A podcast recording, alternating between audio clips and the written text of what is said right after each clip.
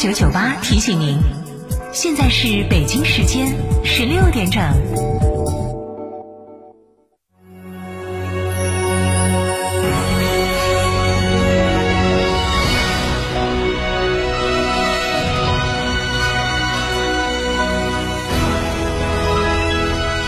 成都的声音，FM 九九点八，成都人民广播电台。新闻广播。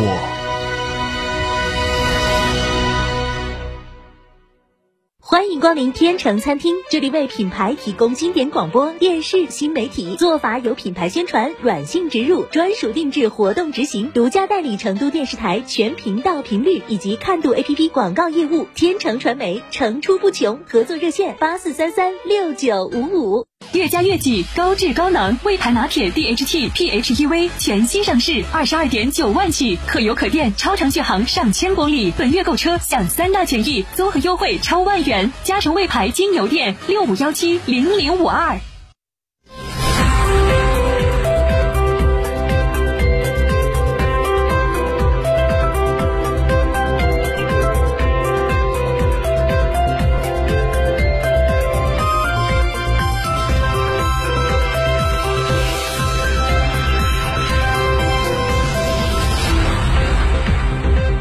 欢迎收听这一时段的九九八快讯。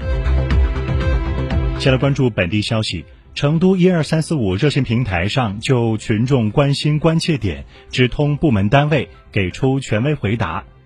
问题一：现在市场供应情况如何？菜篮子、米袋子如何持续保障？全市生活物资保供情况总体稳定。农产品批发市场生鲜供应充足，保供企业主要生活必需品库存充足，各零售网点肉类、蔬菜零售价格总体平稳。红旗、老邻居、伊藤、家乐福等商超企业及普普、叮咚、京东、美团、盒马鲜生等电商外卖平台等全市重点保供企业，在五加二区域经营网点五千多家，保供力量总体稳定。各区市县生活物资供应渠道畅通，各类生活必需品种类齐全，备货充足。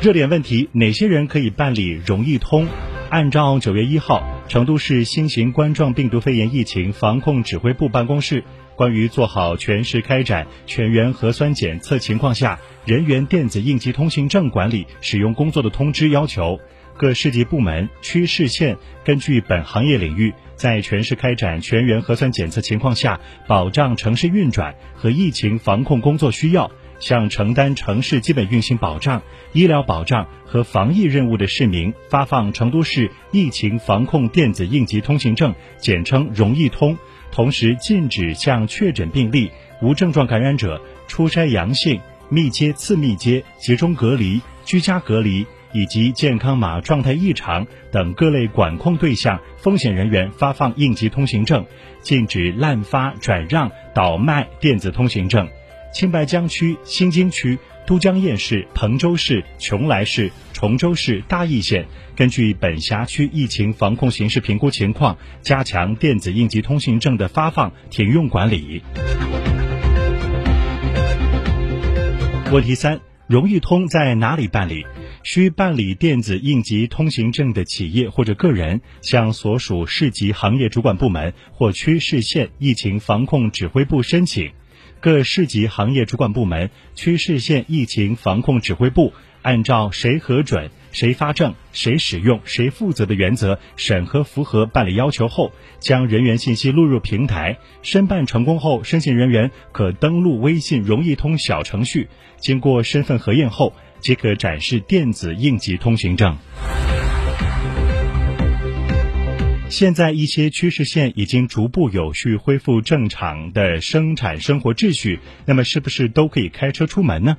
为了全面落实国家、省市疫情防控最新要求，尽快实现社会面清零目标，在我市全员核酸检测期间，严格限制车辆流动。青白江区、新津区、都江堰市、彭州市、邛崃市、崇州市、大邑县，除保生活、保生产、保防疫车辆外，其他车辆原则上不出本行政区域。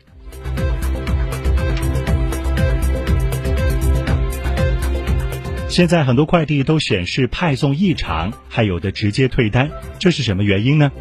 当前全市邮政快递行业基本正常运转，优先保障市民对防疫物资、生活必需品的需求。目前部分电商平台因为疫情防控原因暂缓对成都地区发货。部分区域因受疫情管控措施影响，邮政快递投递服务效率下降，市民寄件、收件需求暂时无法充分满足。成都市邮政管理局已敦促企业提升服务水平，尽力保障市民需要。对暂时难以派送、需要暂存后续再派或者退回发件方的邮件快件，应做好对市民的解释。在此，成都市邮政管理局也倡议市民朋友在本轮疫情结束之前，暂不要通过网购快递除防疫物资、生活必需品以外的其他物品。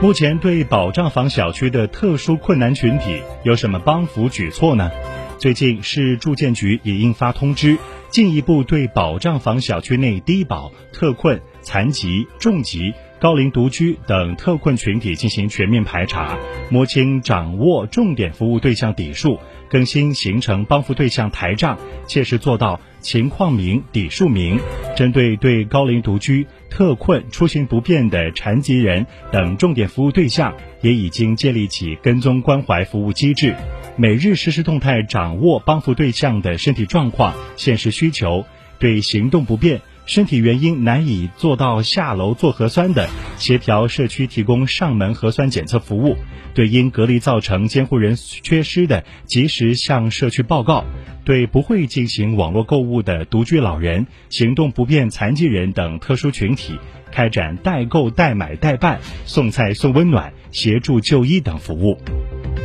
市民群众若有疑问，请拨打一二三四五热线，也可以通过成都市人民政府门户网站、蓉城正式微信公众号等渠道来进行反映问题。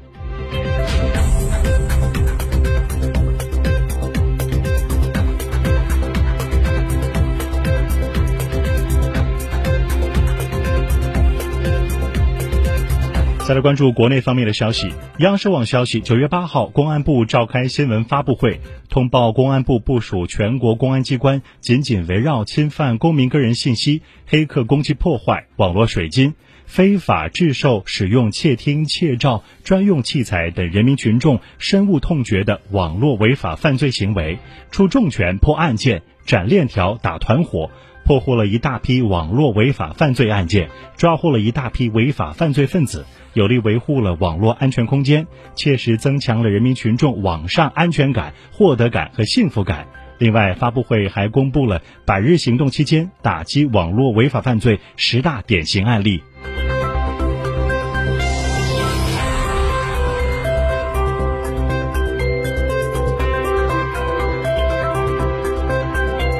新京报讯，九月七号，北京市体育局官方微信公众号“体育北京”发布了北京市体育局、市教委联合印发的《北京市加强青少年足球体教融合发展十条举措》，